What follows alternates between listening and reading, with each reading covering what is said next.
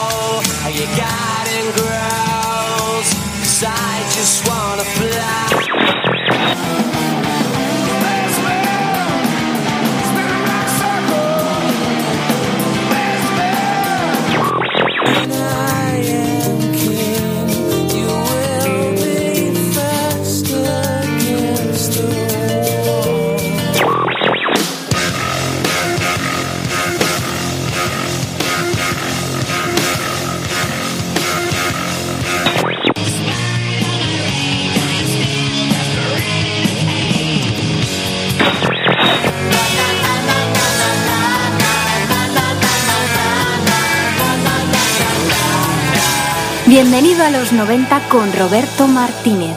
Hola, ¿qué hay? Muy buenas tardes. Sintonizas el 107.3 de la FM. Arranca, bienvenido a los 90.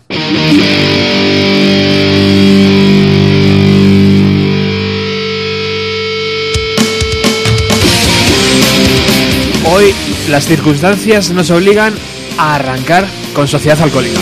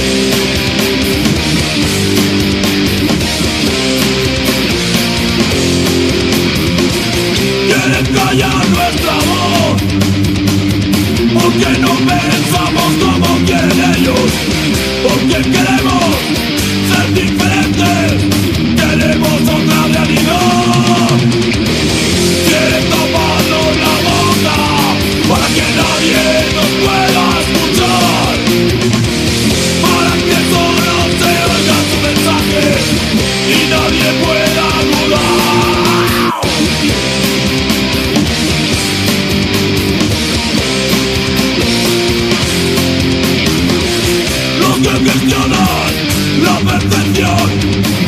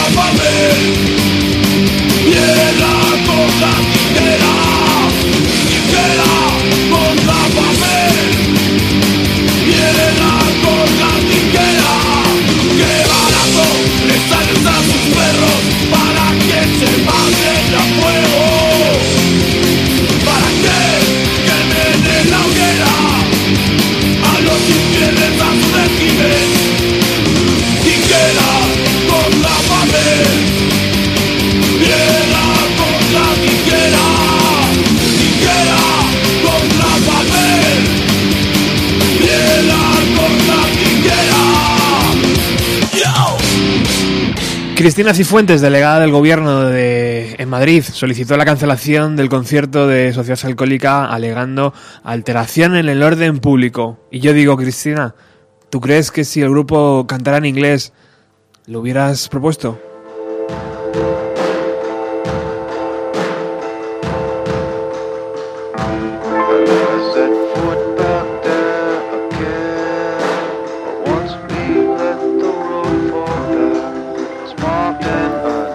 Que es el bajista de los Foo Fighters, Nate Mendel, ha lanzado un nuevo proyecto. Vamos a escucharlo.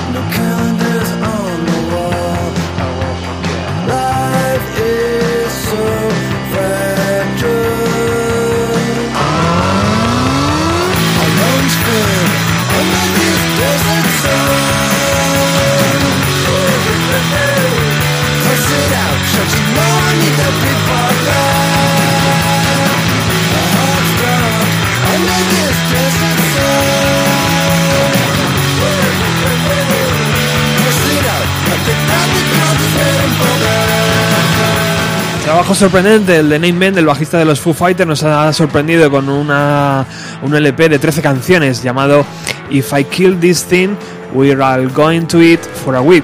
Si mato esta cosa, podremos, tendremos comida para una semana. Y bajo el nombre, el proyecto está bajo el nombre de Lieutenant propio Mendel dice que lo empezó hace 5 años y que cuando presentó las canciones a Dave Grohl le dijo, uff, los riffs de las canciones son sencillos, pero la estructura de la canción es complicada.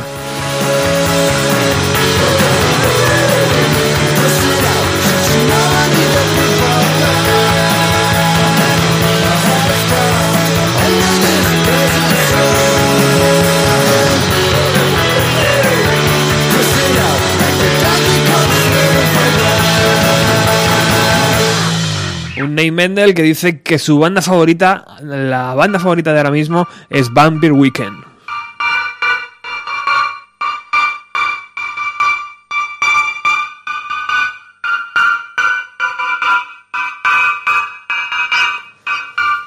Y como sabéis todos, estamos esperando el nuevo trabajo de la banda británica Radiohead. Ellos han dicho que están utilizando tecnología muy vieja con una muy muy nueva y que quieren ver qué pasa. Mientras ese trabajo llega, podemos escuchar la banda sonora de The UK Gold que está eh, hecha por Tom York y por Robert Lenaja de Massive Attack.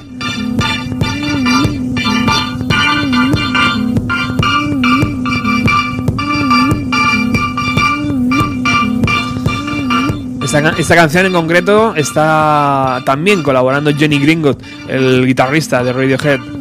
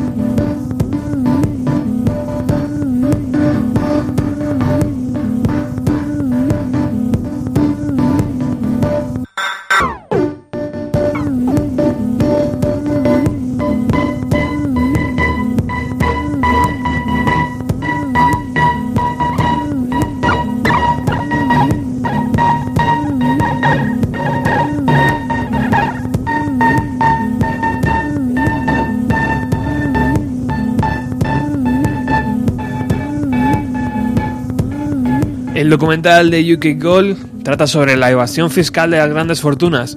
El propio Tom George dice, ¿para quién trabaja el gobierno?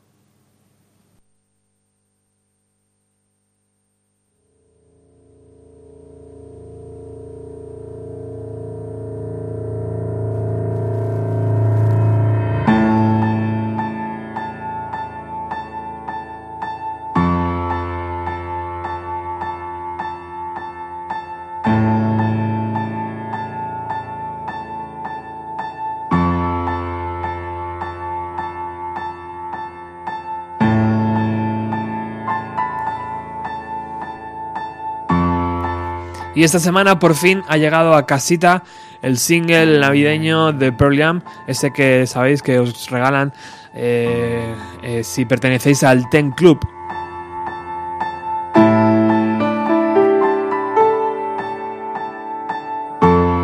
Y nos viene de perlas porque esta canción que estamos escuchando se llama Pendulum Morphosis y está compuesta por Jay Feynman, que esta semana ha cumplido 52 años.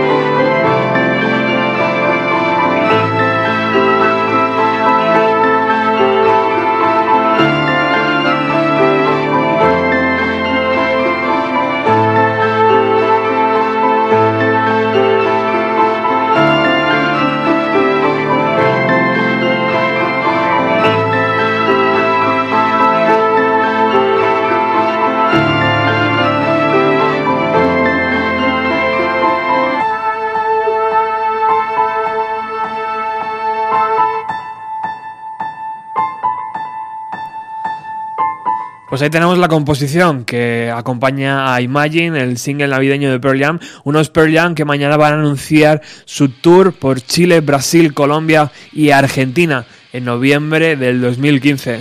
De momento, en España tendremos que seguir esperando.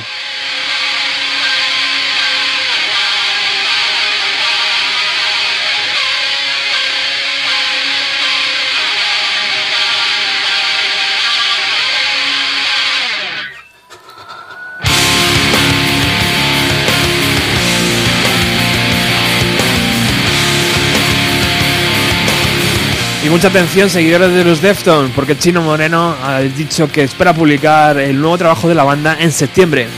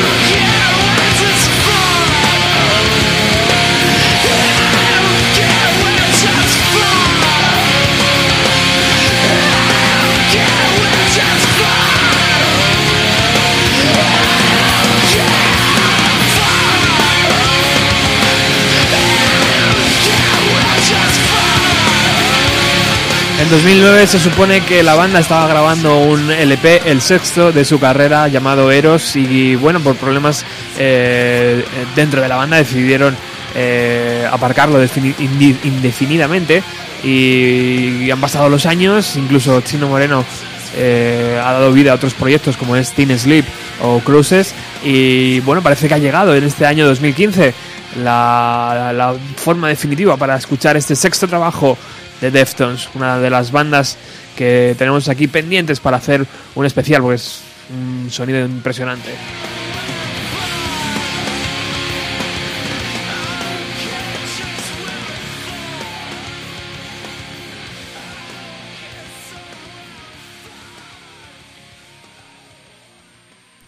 Y después de Defton y después de todo lo que estamos escuchando, vamos a escuchar a Zack Brown Band con una ayuda increíble en este próximo disco que van a lanzar. Chris Cornell, atentos.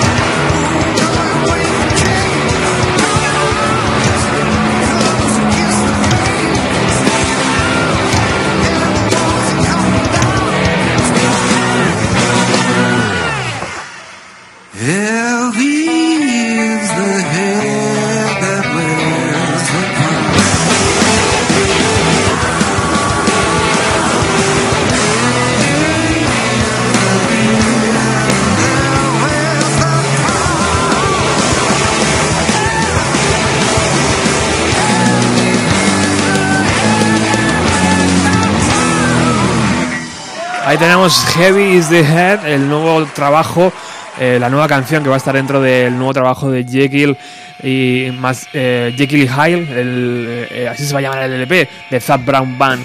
Ahí está Chris Cornell ayudando con la voz a esta gran banda americana.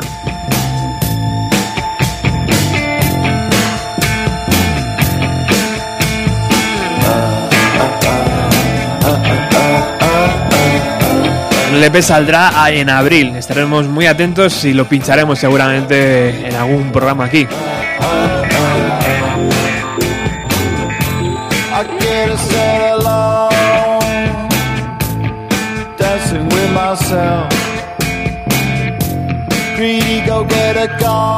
Abril también va a ser la fecha elegida para escuchar el nuevo trabajo de Blur en 12 años. Myself. I get into my bed, I do it to myself.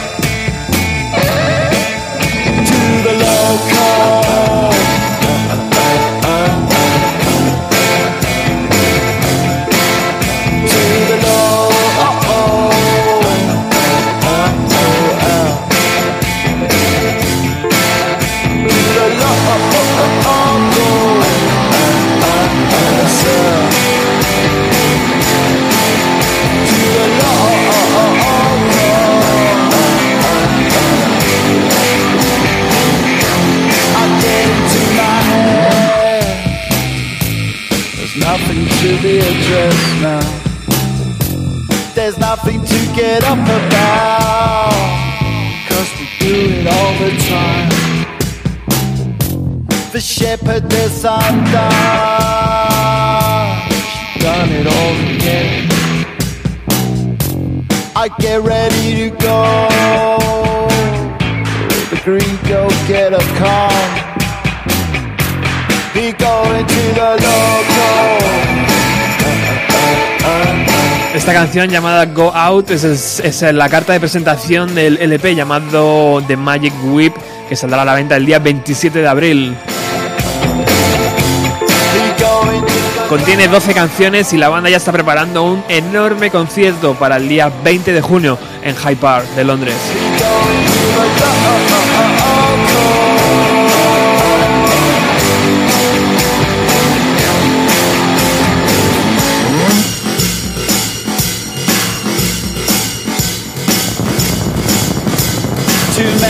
Western men. Top bottom left undone. Imperious their sign. The peddlers of luxury. A greedy go-getter in the sky bar. She on her own. She get ready to go. She doesn't live herself she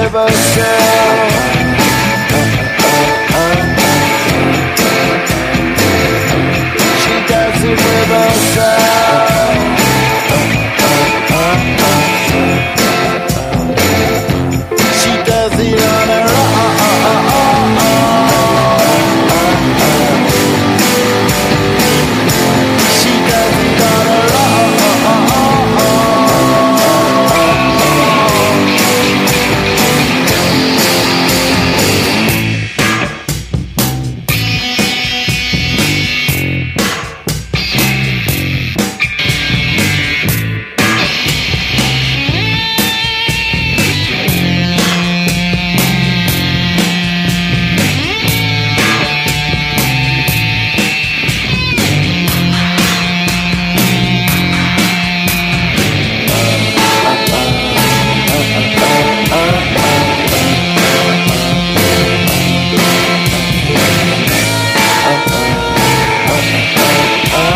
Cuatro integrantes originales de Blur se fueron hasta Hong Kong para grabar en diciembre eh, del año pasado este de Magic Whip, el nuevo trabajo en 12 años que saldrá a la venta el día 27 de abril del 2015.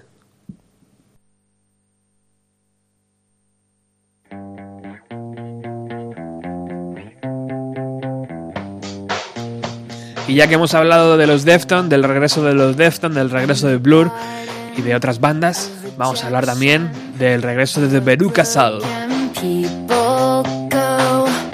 There's a hook where you can hang your heart,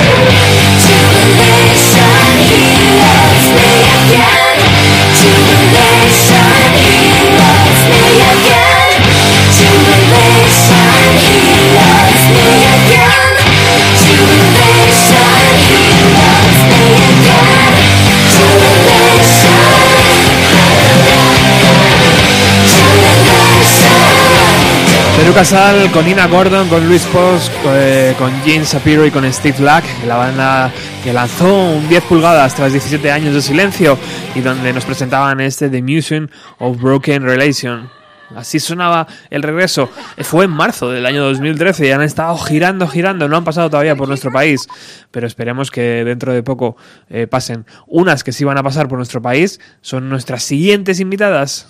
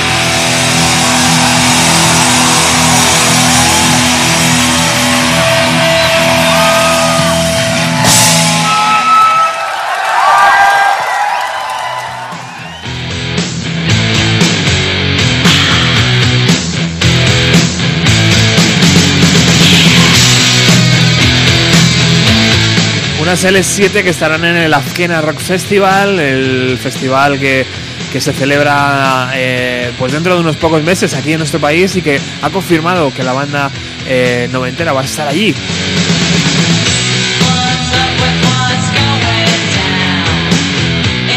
y ellas vuelven con mucha fuerza, han hecho un documental además de todo lo que significó aquellos años dentro de la década de los años 90 en sus vidas, hay un montón de conciertos, un montón de actuaciones que compartieron con Nirvana por ejemplo y bueno pues esperando a que todo eso salga y para poder comprarlo y para poder contarlo aquí.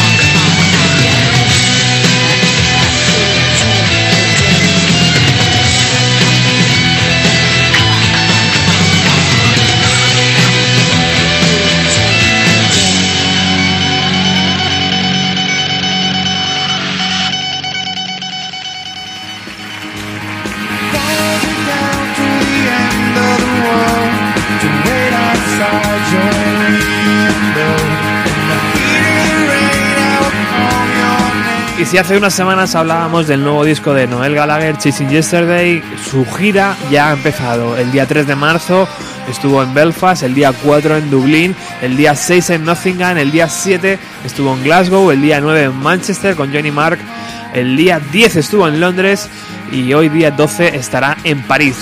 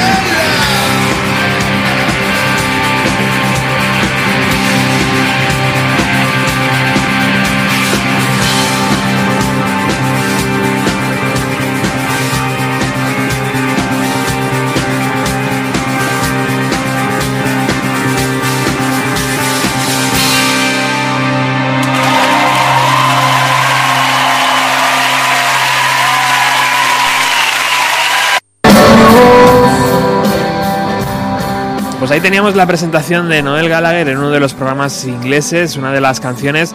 Y como hablábamos antes, el día 3 de marzo estaba en Belfast, el día 4 en Dublín, el día, 5, el día 6 estaba en Nottingham, el día 7 en Glasgow, el día 9 en Manchester, el día 10 en Londres, el día 12 en París, hoy está en París, dentro de dos días, el día 14 en Berlín, el día 16 en. eh, el día 14 en, en Milán, perdón, el día 16 en Berlín, el día 17 en Copenhague, el día 19 en Düsseldorf, el día 20 en Utrecht, el día 22 en Bruselas, en abril viaja a Asia, en mayo estará por Norteamérica y en junio regresa a Europa, pero de momento solo ha, solo ha confirmado el festival de Benicassin en España.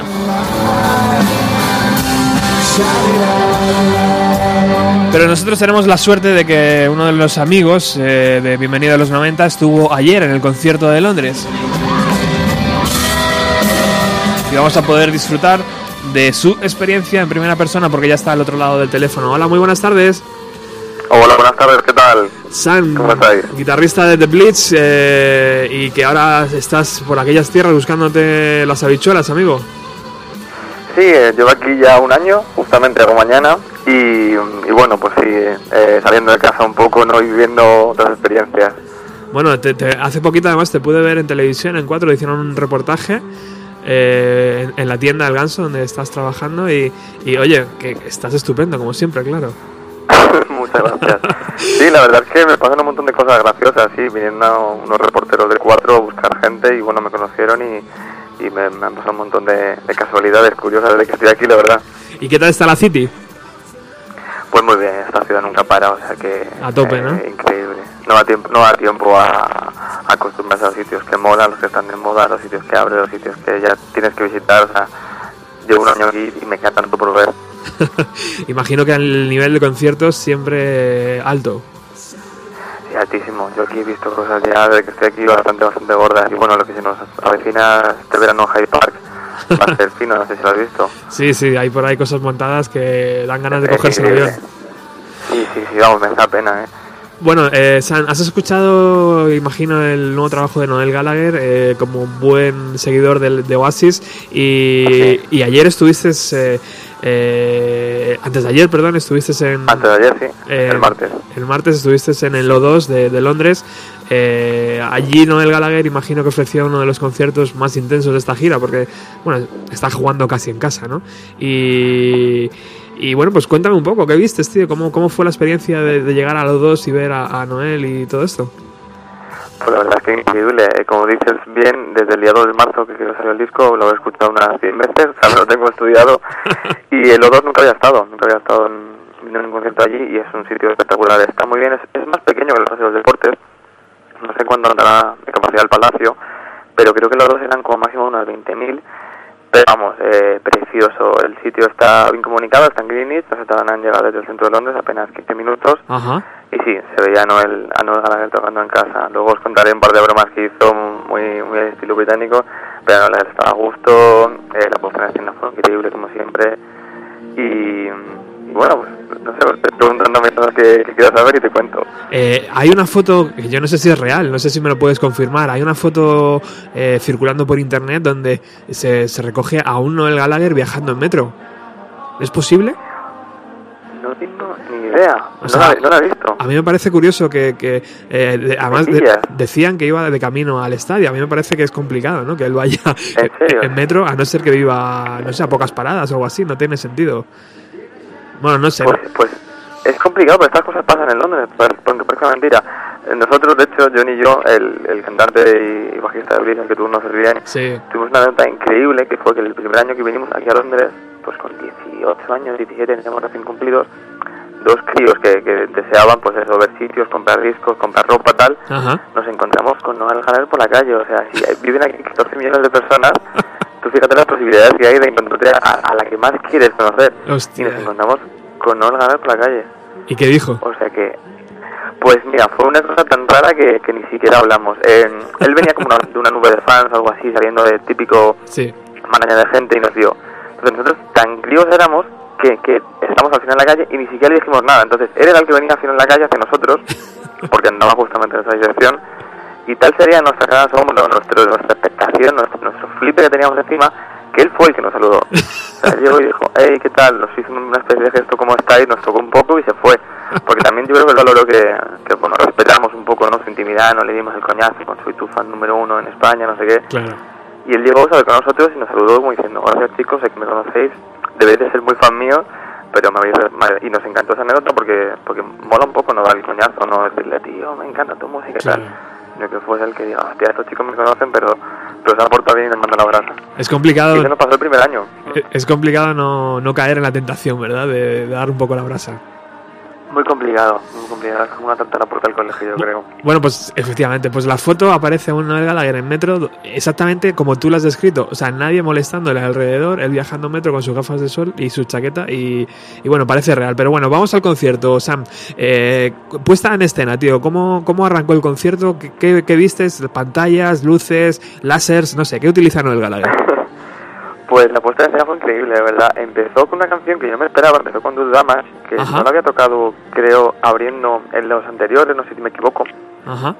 Y fue una que no me esperaba, la verdad, porque fue la cara B de, de In the Heat of the Moment, ¿no? Sí. Creo que es, que es el primer single. Correcto. Que el vídeo es, es bastante divertido, como todos los que están haciendo últimamente. Sale la, más la, la anterior chica que hacía el vídeo de Laila. Ajá. Y empezó con esa y me extrañó un poco. Luego tocó la de, On- de Ron Beach, que tampoco es una canción que me esperaba. Y luego ya sí que empezó con el Viva Sonrean, que ahí se destapó el tío porque llevaba un coro de unas, no sé, 20, 30 personas. Ajá. Me gustó mucho el coro.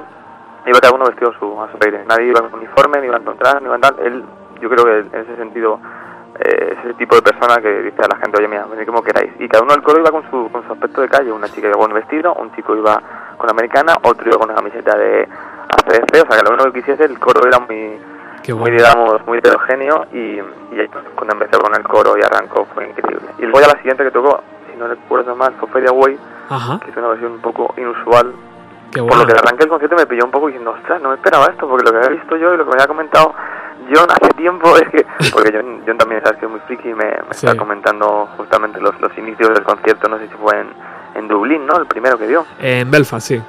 En Belfast, en Belfast, sí. Y teníamos el arranque aquí, aquí, y me esperaba otra cosa, pero bueno, increíble. La verdad es que, que una buena de la leche. O sea, Bueno. los músicos que, que está llevando el batería, es el mismo con el que está tocando antes, el, el bajista igual, que es el, el bajista de los Foottones. Y bueno, el guitarrista es, un- es una delicia, es un tío que, que toca todo muy sencillo, con muy buen gusto, no, no tienen ninguna de las guitarras un efecto excesivo, o sea, un concierto de rock básicamente lo que, La, lo que ofrecieron. la parte de atrás con algunas eh, ilustraciones, ¿verdad? Algunas... Sí, la verdad es que muy bonito, muy currado. O sea, no fue nada que me dio cuenta en el sentido de que cuando vas a ver a Muse no sabes si ver la pantalla o ver a Muse. No fue nada que distrajese, fue todo muy muy bien elegido, muy buen gusto. Cuando tocamos, por ejemplo, Far Away, todo se basaba en una especie de fotos pues, de esas diapositivas sobre Inglaterra, fotos de, Ajá. digamos, una especie de recuerdo de cuando eras pequeño, tal, imágenes tiernas. Y la verdad es que las proyecciones estuvieron muy bien. Luego al final del concierto ya empezaron a hacerse un poquito más psicodélicas, cuando las canciones avanzaban de, de intensidad, digamos.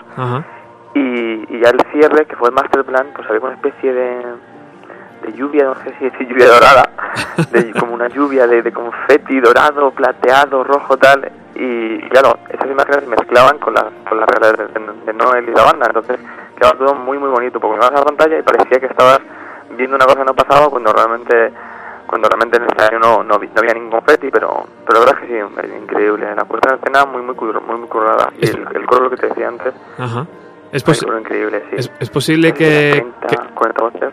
es posible San que el concierto se grabara para un posible una, una posible edición en DVD. No tengo ni idea, la verdad. ¿No? ¿Vistes Sí que había cámaras? cámaras, porque claro, tienen que retransmitir todo por las pantallas que tenemos allí en el, en el O2, Ajá. Pero no tengo idea. Mami, sería increíble, le, le quedó muy bien a, a Noel, la verdad. Ajá. Y la voz de Noel, ¿eh? la voz de Noel, tío, en directo, bien, ¿no? O sea, yo ya en la primera gira que hizo con el, con el primer disco, siempre bien. Eh, imagino que aquí, perfecto, ¿no? Le viste la Riviera cuando, cuando vino a Madrid. Sí, Yo también estuve allí en el concierto. sí. Sí, muy bien.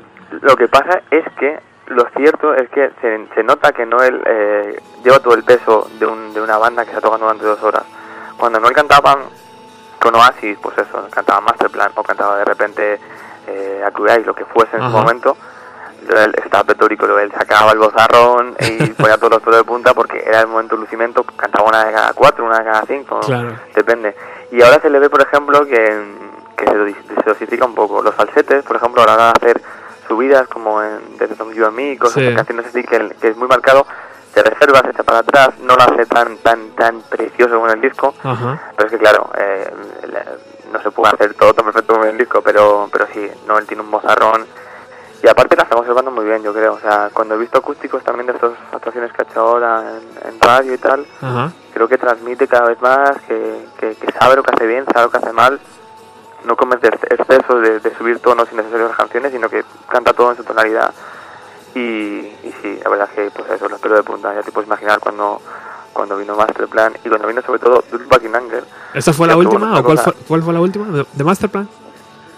De Masterplan fue la última, ¿Sí? sí. De Masterplan fue la última. Hizo, Wow. hizo un, un, el beat, el beat empezó con in Anger. Ajá. Y ahí fue cuando también volvió otra vez el coro, que se ha ido momentáneamente. Qué y bueno, bueno. pues es el momento preferido de todos los fans de Oasis y, y de prácticamente el hip hop de- del mundo. este momento en el que Noel no canta y el público que canta todo Maquinaria como, como el himno que es. Que bueno, pues ya sabes, ¿qué te voy a decir? Pero grande. punta, me lo estoy recordando y me estoy emocionando porque fue, fue, fue la hostia. Como, Oye, ¿y, fue, fue y qué tal eh, la, la gente de allí, la parroquia de allí? ¿Cómo, cómo le animan? ¿Cómo, ¿Qué dicen? Pues, pues la verdad es que muy bien. Yo estuve sentado porque llegué, llegué tarde por, por temas económicos, no pude comprar la entrada pronto y, y tuve que comprármela sentado. Es una cosa que al principio me da un poco de rabia, pero luego también se agradece porque salía de trabajar tal y dije, bueno, sentados tampoco estamos tan mal con 30 años. y, y la gente muy bien, la verdad. es eh, Lo curioso de Inglaterra es que hay gente muy bestia, muy bestia a los conciertos y luego gente clase media, gente mayor, digamos, o gente no tan veinteañeros, muy respetuosa. Por ejemplo, si vas a un concierto de Libertines, la gente, cualquier cultureta de 40, 50, 30 años en la te va a decir, bueno, no te metas ahí, que es que es un que es, un- que es una locura. Y es que es verdad. O sea, aquí vas a un concierto de, de Libertines, de, de View, yo qué sé qué decirte, de, de un grupo fuerte y, y, y, y cañero, y la verdad es que muchos chavales en primera fila, no golpes, no tal, no sé qué, pero a la vez, a la misma vez, cualquier concierto de gente interesante, pues, yo qué sé, de Nick Cave, o de grupos pues como Noel, por ejemplo, el público es, ma- es mayor, sabes que la cultura inglesa es diferente, aquí los discos, la música es algo muy, muy venerado, Sí. entonces te, te- te encuentras con todo tipo de gente, ejecutivos, gente, pues eso, gente como nuestros padres, que van a ver a Noel Gallagher porque, porque bueno, pues allí es, aquí es un cantautor que, le- que les flipa. Y el público muy, muy respetuoso, una anécdota muy buena, que había gente al principio en las primeras filas, pues que siempre dan unos golpes y tal, Sí. Y había una peleilla y no le dijo, ¿qué pasa con vosotros? ¿Sois del norte o qué? Y la, la gente se empezó a reír muchísimo y dijo, no, no, tenéis toda pinta de ser del norte porque esto no lo hace nadie de Londres tal. Como ya de Manchester se puede permitir ese tipo de, de burradas. Aquí los del norte tienen fama de, de muy brutos en la entrada, la verdad. Qué bueno, tío. Oye, San, y te puedo preguntar, ¿cuánto cuesta una entrada para ver a Noel Gallagher en Londres? Pues me costó 66 libras de entrada, ya te digo, estaba justamente el primer anfiteatro, estaba muy cerca del escenario, muy muy cerquita, pero creo que las primeras estaban por 35 libras cuando salían a- en, el, en el foso, digamos, en, en- Ajá. en, en el escenario. Sí, la verdad es que es un tema de las entradas de Londres que es un vicio. Ahora estoy pensando seriamente en, en ver a Paul McCartney, Buah, no sé si lo has visto. qué grande. Sí, actúa el 23 y 24 de mayo creo también en el O2. Ajá. Bueno, tampoco ha salido muy caras, ha salido por 45 libras las más baratas y bueno, ya sentado tal, 100, 100 y bastante. Pero Ya. por 45 libras, si uno quiere estar de pie unas horas tal, me parece que para por McCartney por este precio, yo me, está, me, me estaba pensando comprarme las entradas para ver a Paul McCartney en Liverpool, pero... ¿Sí? Sí, por, por aquello de que es de allí y tal, pero bueno, no sé, ya veremos. Si voy te, te pego un toque y por favor, estaría, estaría más. hacemos una paella. Bueno, pues eh, Sam, eh, nos has puesto, tío, la miel en los labios y, Sí. y yo creo que ha sido una buena foto de lo que ocurrió hace un par de noches ahí en Londres. Eh, yo creo que, que nos podemos despedir con la canción que tú dices que te puso los pelos de punta, que es Don't Look Back in Anger. Y, y nada, tío, pues vamos a ir, si quieres, haciendo aquí un- una pequeña colaboración. Vamos a ver si podemos eh, acreditarte para algunos conciertos allí. Podemos hacer algo aquí desde Radio Utopía. Vamos a poder una, una, una, una banderita española allí en Londres y a ver si cada jueves te podemos, o por lo menos una dos veces a- eh, al mes, te podemos eh, traer por aquí y hacer hacerte de comentarista, que lo has hecho muy bien, tío, para ser la primera vez. Muchas gracias, la verdad es que será todo un placer. De todas formas, aunque no se pueda hacer, sabes que yo estoy dispuesto a hablar y el vídeo de los conciertos y la música lo sigo teniendo dentro y, y yo tengo pensado ir a ver a Blue, a Paul McCartney, como te decía. Qué grande. Entonces, para mí también ha sido un placer, de verdad. Cuando queráis, contad conmigo. Bueno, Sam, pues muchísima suerte, tío, en tu andadura allí y esperemos, esperemos verte pronto. Un abrazo. Un abrazo fuerte.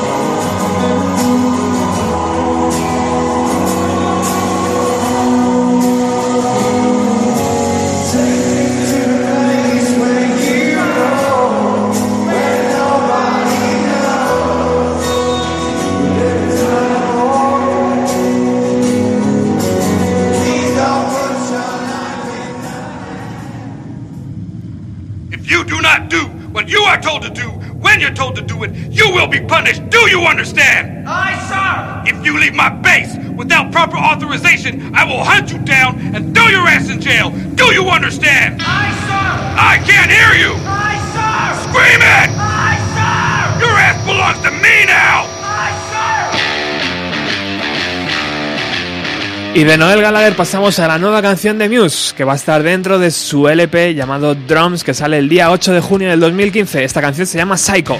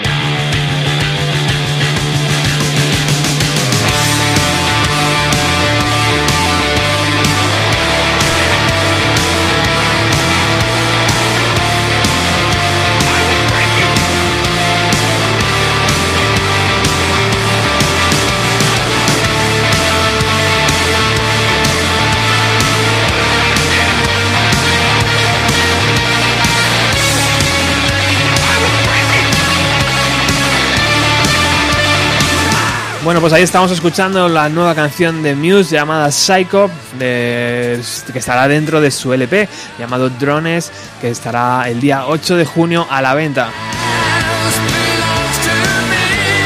Y como anunciábamos en Facebook y en Twitter, hoy vamos a hacer un final de programa apoteósico, porque el periodista musical Rafa Cervera nos va a poder conceder unos minutos.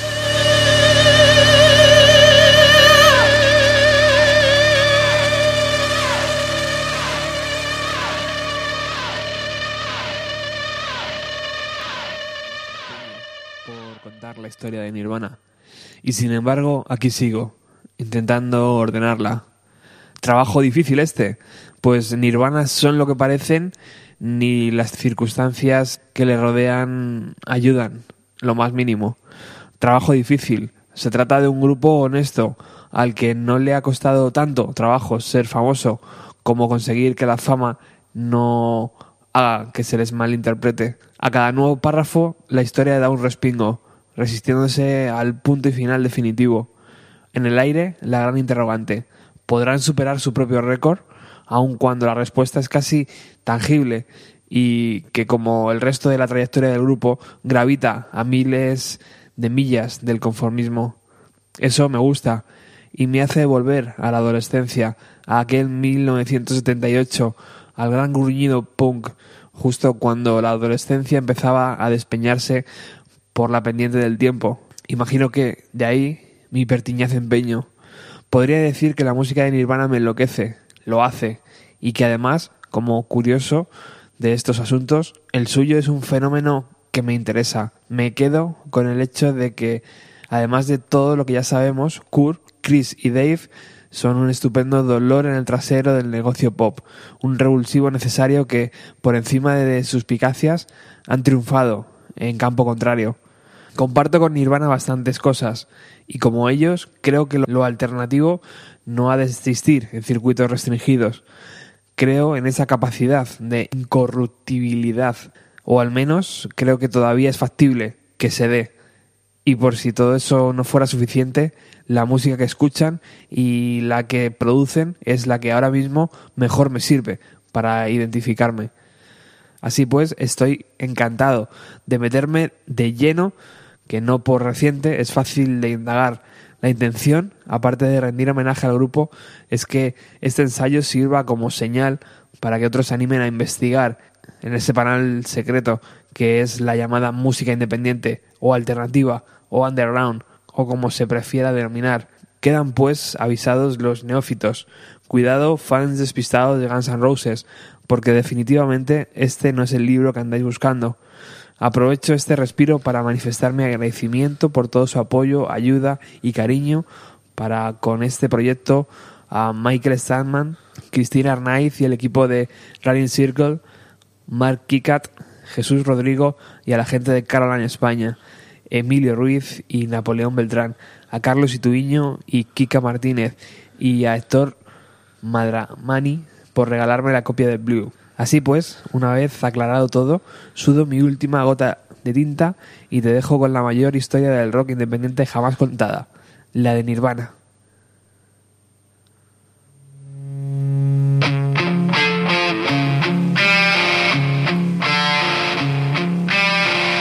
Esta introducción tan mal leída es lo que pude eh, ver la primera vez que compré un libro de Rafa Cervera. Por supuesto que el libro era sobre una banda que se llamaba Nirvana y que, por supuesto, eran los años claves para entender y para valorar lo que estaba pasando. Y ahora en 2015, preparando un poco esta entrevista con, con Rafa hoy, me he vuelto a leer el libro y tengo que decir que ha envejecido de forma excepcional.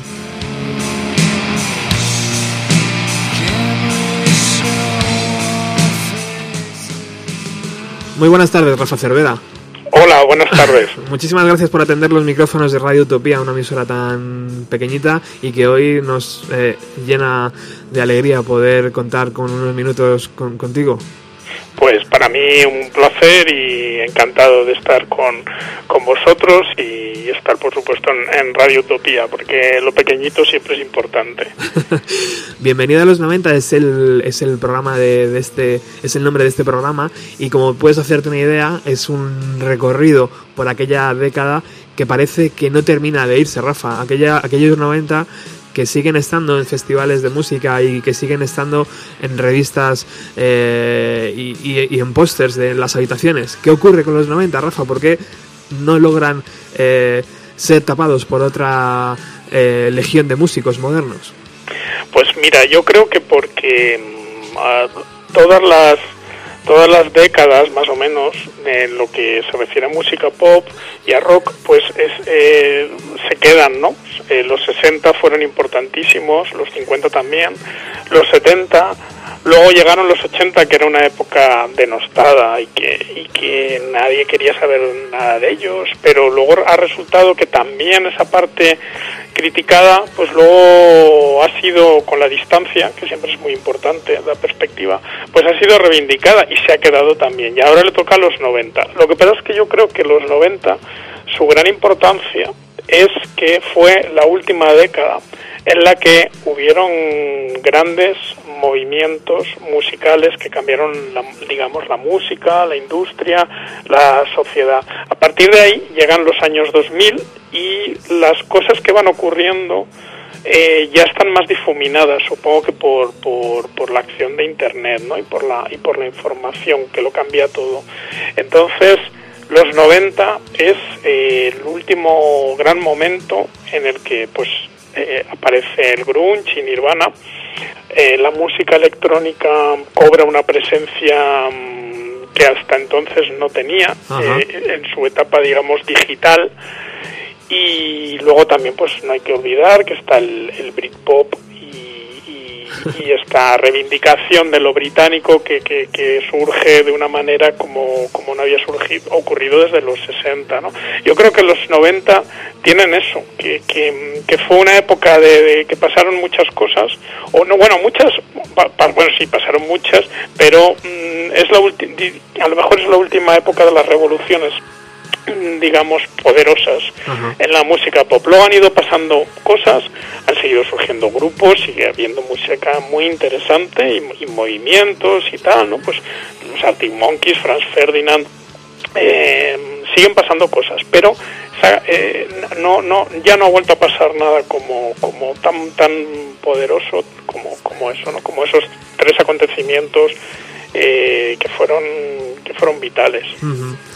Bueno, para, todos los que estéis escuchando, Rafa Cervera empezó en, sobre 1982, yo creo que con 15, 16, 18 años, un, un fanzine llamado Street Nina, eh, que recientemente, en, en enero de este 2015, eh, te hemos podido ver aquí en la Sala Costello de Madrid presentándolo. Eh, y yo te quería comentar, Rafa, eh, ¿qué se siente al ver en un formato tan bonito y tan, y tan chulo ese fanzine de hace tantos años? Eh, el título correcto creo que es Estrindina Fanzine de Ruidos y Danzas y está editado por, por FM. Eh, imagino que, no sé, para mí sería un punto, tío, a- ver hoy en día algo que empecé hace muchos años, ¿no? Pues la verdad es que sí, yo no nunca me lo nunca me lo esperé porque tampoco es algo, sabes, no no no es algo tampoco en lo que mm, en lo que pensara, ¿no? Pero desde luego cuando lo hacía nunca me imaginé que pudiese tener algún interés más allá del momento en que lo hice, pero bueno, pues Juan Puchado es el, el director de FM, de la, de la web.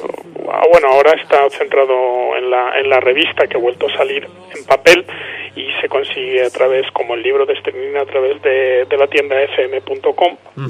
Pues eh, Juan Puchades me lo propuso y al principio me chocó un poco, pero, pero luego vi que era un interés, mm, digamos, razonado.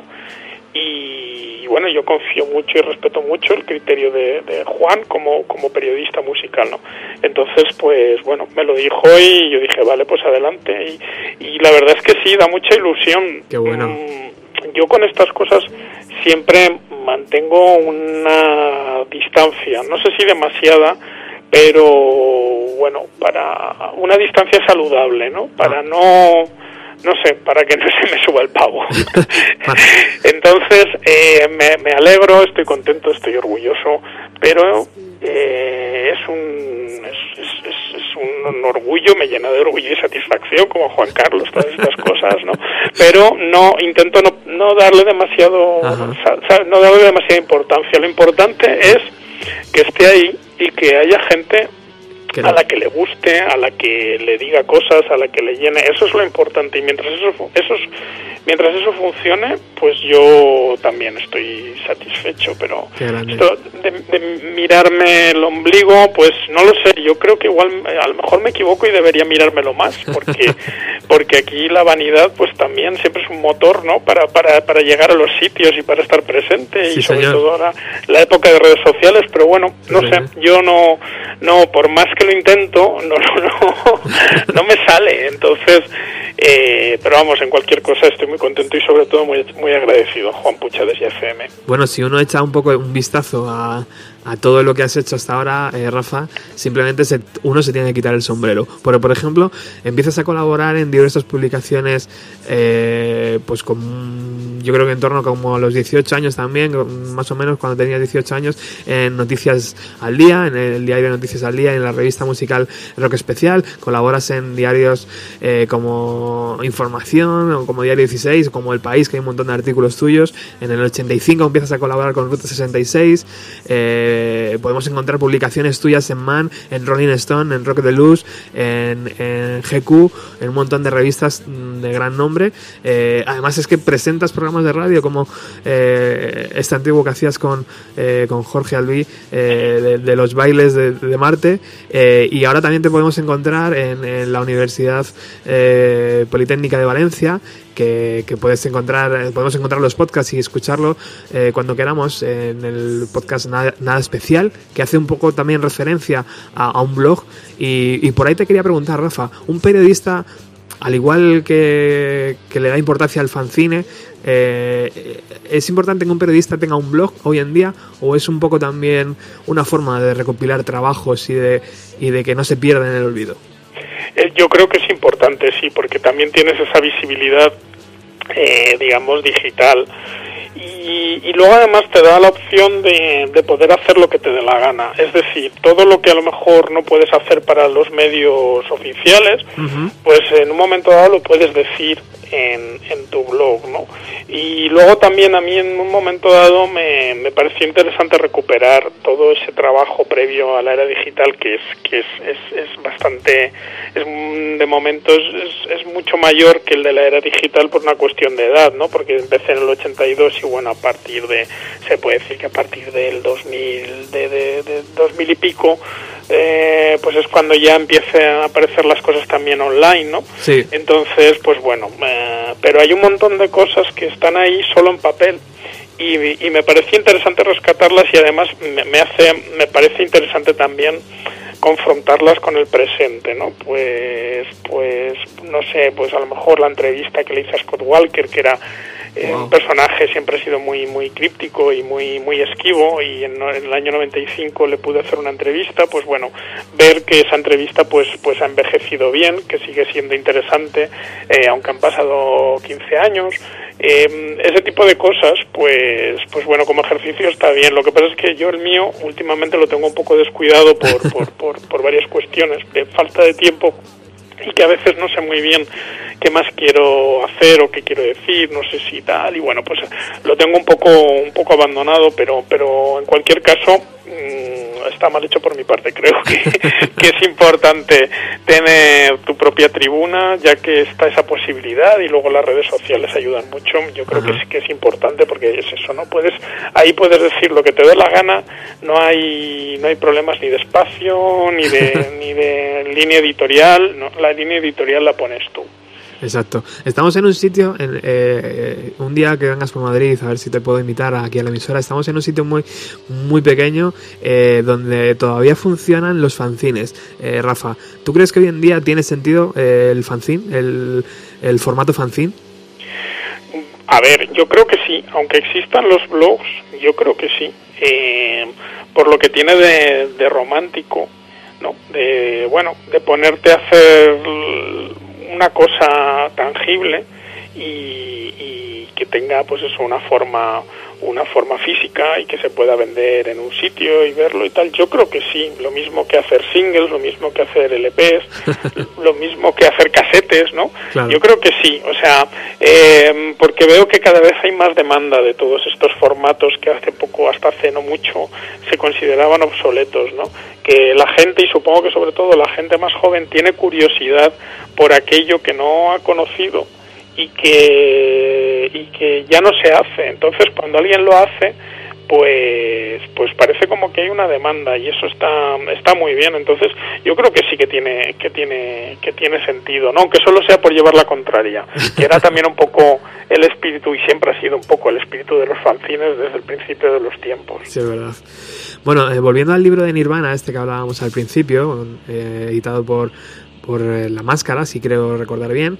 eh, ese libro, Rafa, te trajo eh, más alegrías que tristezas. Quiero decir, eh, ¿te abrió muchas puertas a la hora de, de empezar a trabajar con otros medios?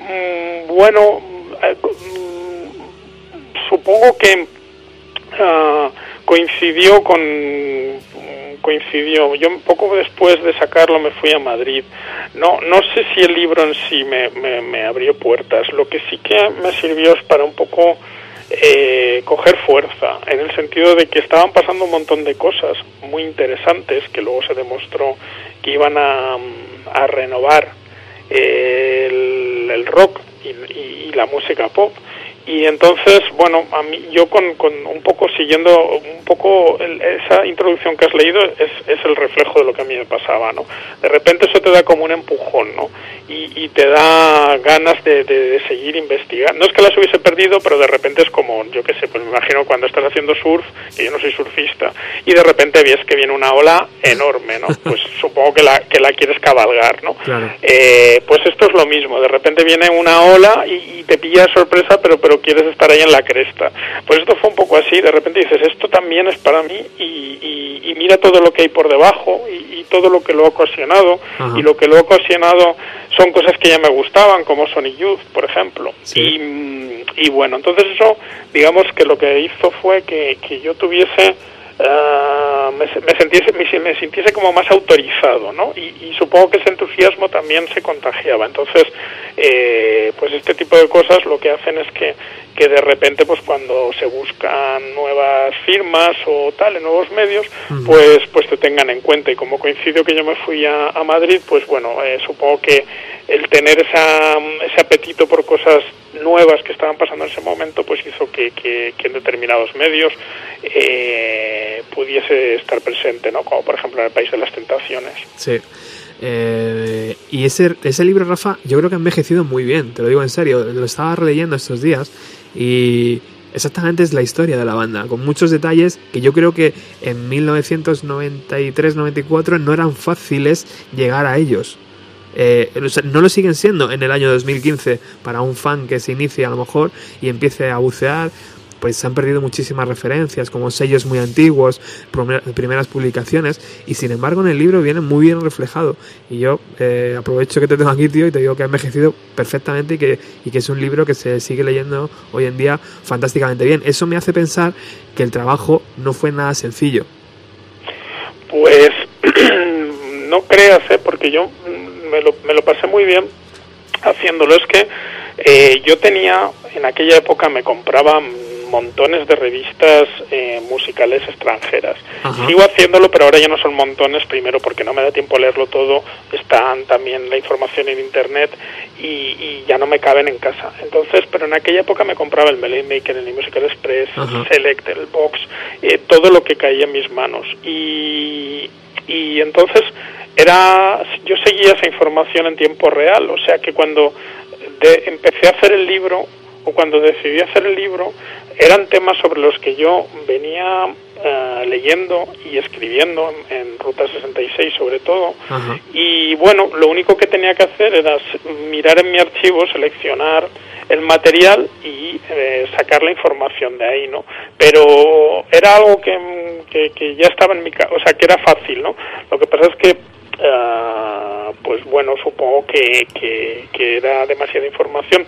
Tú dices que, que, que ha envejecido bien, yo te lo agradezco, te lo, te lo agradezco mucho y me, y me alegro de, de, de oír eso. Yo mm, eh, no sé si sería capaz de leerlo ahora. El libro, cuando estabas leyendo la introducción, al principio decía, es, al principio de todo decía, ah, eso, pues lo que está leyendo no sé lo que es, pero, pero tiene gracia. Y luego, a medida que avanzabas, me he dado cuenta, digo, ay, que me parece que esto debe de ser del libro de Nirvana. y no es que me haya parecido mal, ¿eh? pero, pero bueno, ya he dejado de mirarlo, de escucharlo con, con, con objetividad. Ya he dicho, Claro. uy, bueno, pues si, si es mío ya no sé yo. Pero vamos, que, que yo tengo siempre este problema, no, no sé, no, no soy un buen, un buen crítico, no soy un buen analista de, de las cosas que hago. Es- Entonces, vuelvo a lo que te decía antes con, con estricnina, ¿no? Eh, si hay gente que piensa que, o sea, si alguien, pues como tú, que me imagino que, que, que, que es un tío eh, mucho más joven, lees ahora ese libro con toda la información que ha habido ya a partir de ese libro Sí. eh, sobre Nirvana, todo lo que se ha sabido sobre Kurt Cobain, las películas, los, bueno, todo. Sí, ¿no? sí, sí. Y, y, y te parece interesante, pues yo lo doy por bueno, o sea, quiero decir que, que yo feliz y encantado, ¿no? Créeme que es bueno. Y es, y es complicado, de hecho, conseguirlo. He estado, yo le tengo el de, el- el- la edición actualizada, pero he estado buscando para ver si podíamos hacer algo hoy en el programa con él, pero es muy complicado conseguirlo. Eh, bueno, siguiendo un poco con tu currículum, Rafa, ah, estuviste trabajando eh, como guionista en un programa llamado Graffiti para la televisión de Valencia y, sobre todo, en el que me interesa a mí es el de los conciertos de Radio 3 desde 1998. Eh, una etapa donde eh, nos toca de cerca porque este programa, eh, no sé si lo sabes, pero si no te lo digo, eh, cuenta con la ventaja sobre muchos otros programas de radio que eh, podemos invitar a Paco Pérez Brián y de vez en cuando nos viene por aquí por el estudio y nos hace una tarde de radio gloriosa. Eh, ¿Qué me puedes contar, tío, de aquella relación con Paco? Pues mira, Paco cuando lo hicieron director de, de Radio 3 en el año 98, pues eh, me llamó para ver si podía colaborar con, con él, ¿no? Y entonces, bueno, pues eh, al final la, la- la, mm, un poco la fórmula fue, pues eso, estar presente en los conciertos de Radio 3, que es una iniciativa que, que fue suya, y bueno yo estaba escribiendo guiones y también pues echando una mano no a nivel de asesoría aunque en aquella época pues pues lo- lo- los contenidos los decidían él eh, y también con ayuda de Lara López pero bueno pues Ajá. de repente si había alguno así que yo decía mira pues igual este tal no pero vamos que, que, que sobre todo lo se encargaban ellos no y pues fue una etapa que estuvo muy bien porque mm, los conciertos de Radio 3 eh, que ya digo, es cosa de Paco Pérez Brián, y es, es una iniciativa de estas que era muy modesta, no teníamos mm, apenas presupuesto, o sea, el presupuesto era mínimo, se grababa como se podía, pero eh, conseguíamos cosas que estaban muy bien, pero no me refiero solo a los nombres, ¿no? sino que llevar la tele en directo a, a- o sea, perdón, llevar la música en directo a la televisión a través de la radio, me parece que era una idea estupenda y, y que, bueno, pues que, que a pesar de los horarios malditos que, que le han dado siempre al programa, a pesar de los pocos medios, a pesar de todo lo que se le pueda criticar al programa, que como todo en esta vida tiene sus críticas, pero hubo un momento en la televisión española en que en los conciertos de Radio 3, y eso, insisto, se debe a- al entusiasmo de Paco Pérez Brián, pues eh, estuvieron Smashing Pumpkins, Ajá. estuvo Spiritualize, estuvo Placebo, estuvo Lou Reed, estuvo em, toda la gente que se podía, que pasaba por Madrid y se podía pillar para, para el programa, pues estaba allí y se marcaba conciertos de, de media hora, de 25 minutos, que eran gloriosos, pero no solo eso, es que muchas de las bandas del, del indie y de la música alternativa que ahora son, son importantes pasaron por allí desde grupos como que, que son de culto como Silvania hasta grupos como Fangoria en su en su resurgir eh, cuando cuando volvieron a, un poco a estar de moda gracias al disco con Subterfuge. Entonces eh, a mí eso, eh, haber formado parte de eso, me, me, me- pues también me llena de orgullo y satisfacción, porque esas cosas cuando las haces, eh, vale, pues sí, estás entusiasmado, estás en caliente, tal, no sé qué, pero luego, cuando pasa el tiempo y, y los conciertos de Radio 3 ya tienen unos cuantos años, Sí. te das cuenta de las cosas que se hacían. Sí, y ya sí. te digo, ¿eh? era modesto, eh, en fin, eh, bueno, eh, hay un montón de batallas que se pueden contar, que, que, que si las tiene que contar alguien y, y quiere hacerlo alguna vez, el, el- el- el- el- la persona adecuada es Paco, ¿no? Eh, pero ah, ya te digo, o sea, eh, eh, de- dentro de ese punto de heroicidad, eh, y de modestia, pero es que se hacían cosas muy chulas. Es que tuvimos Sí. a Lurri tocando mm, 20 minutos cuando al principio solo iba a tocar eh, 10 o 15 porque porque era lo que había estipulado, ¿no? Y estaba tan a gusto que tocó porque estaba contento con el público y tocó eh, tal y bueno, pues eso los Smashing Pumpkins estuvieron estuvieron ahí, que además se pelearon en algún momento. Eh, Billy Corgan con con la con, con la chica, con Darcy, ¿no? Qué y bueno. bueno, eh, pues no sé, o sea, eh, eso me parece importante, ¿no? Y, y luego la labor también de, de que se ha hecho para llevar la música de grupos nacionales, Sí. que por supuesto han sido muchísimos más, ¿no? Total, Entonces. Eh, yo trabajé en la época de Paco, luego cuando Paco se fue yo dejé de estar también, Ajá. y esos diez primeros años, que más o menos fueron los que, los que estuve ahí, pues tengo muy buenos recuerdos y sobre todo del principio, de, de, de, de, esos primeros, ¿sabes? Esos primeros dos o tres años, ¿no? Que eran como, como el arranque y que, bueno, que se conseguían cosas estupendas. Y, y bueno, y luego además también, pues eso me hizo conocer conocer más más a, a Paco como como como profesional y, y, y bueno y también es, es, es alguien que estoy muy muy contento de haber conocido y de haber podido trabajar con él y también he aprendido bueno. un montón de cosas y, y bueno pero es eso no o sea como vivimos en un país que es tan especial para reconocer las cosas las cosas los, los, los pequeños éxitos pues a veces te das cuenta y dices qué fácil no cuando qué fácil siempre es criticar no o Sí, decir sí, esto sí. lo otro pero a veces echas de menos decir, oye, ¿por qué nadie dice esto? Que no es porque yo haya tenido que ver, que era el Sí, sí, último sí. mono en ese programa, eh, es porque realmente lo piensas y dices, desde, no, desde ahora lo ves y dices, joder, qué bien estaba que, que existiera ese programa Hombre, y qué necesario era, ¿eh? y que necesario era y lo Sobre sigue todo. siendo, ¿no? Pero, pero bueno, decir, y y cuando haces el repaso de todo lo que lo que había, pues oye, tener a Rosendo, que fue el que inauguró los conciertos de Radio 3, pues era un lujo y ahora más todavía lo sería, porque bueno, las cosas han ido muy a peor, entonces bueno, es un es un programa que yo creo que algún día espero que se le dé el, el- el- no sé el valor que, que tiene sobre todo en, en- y, y sobre todo que se recupere alguna vez pues no de Ajá. como Dios manda esos esos comienzos que fueron tan tan bonitos y, y repito eso fue una cosa de Paco y, y a él hay que agradecer Ha quedado, ha quedado claro. Bueno, Rafa, eh, son las 8 y un minuto, nos hemos pasado ya del tiempo del programa y tenemos que decirte hasta luego. Lo que pasa que a mí me gustaría, porque tengo aquí un montón de preguntas de gente que me las ha mandado para hacértelas, lo que pasa que es imposible porque ya nos hemos pasado de- del tiempo del programa. Así que, eh, bueno, yo te invito a que otro jueves nos prestes otra media hora y a ver si estoy yo un poco más ágil y te las hago de una forma más, más viva. Eh, y, y si no, pues bueno, pues ya hacemos algo de alguna forma, tío, cuando vengas por Madrid o alguna historia para que puedas venir aquí a la emisora y conocernos en persona. vale muy bien Eh, si quieres ahora luego hablamos y, Vale. y, y vemos y, y vemos cómo Bueno, esto ha sido una verdadera pasada, esta media hora de, Rafa, de, radio con Rafa, así que yo creo que lo repetiremos próximamente. Eh, muchísimas gracias por tu tiempo, eh, querido amigo. Sigue trabajando también y, y sigue teniendo, teniendo momentos tan alucinantes como los que leo a través de tus palabras. Y nada, pues eh, la radio sigue aquí y, y te sigo a través de tu pequeño podcast también.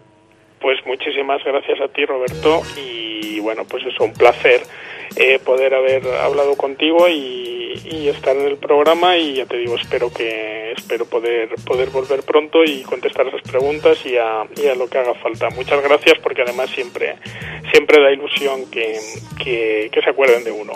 Gracias, Rafa. Un abrazo. Otro para ti.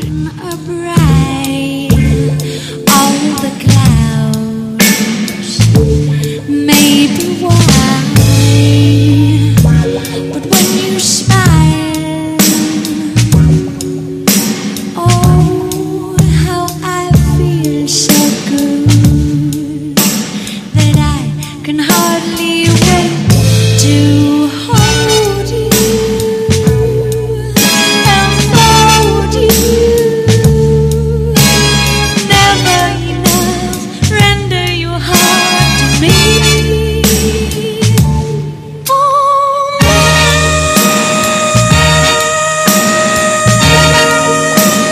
Tranquilos fans de Alex, que ya está por aquí, lleva a poner sus vinilos, como siempre, ha traído un montón de ellos y nosotros nos despedimos hasta el próximo jueves. Gracias por haber estado al otro lado.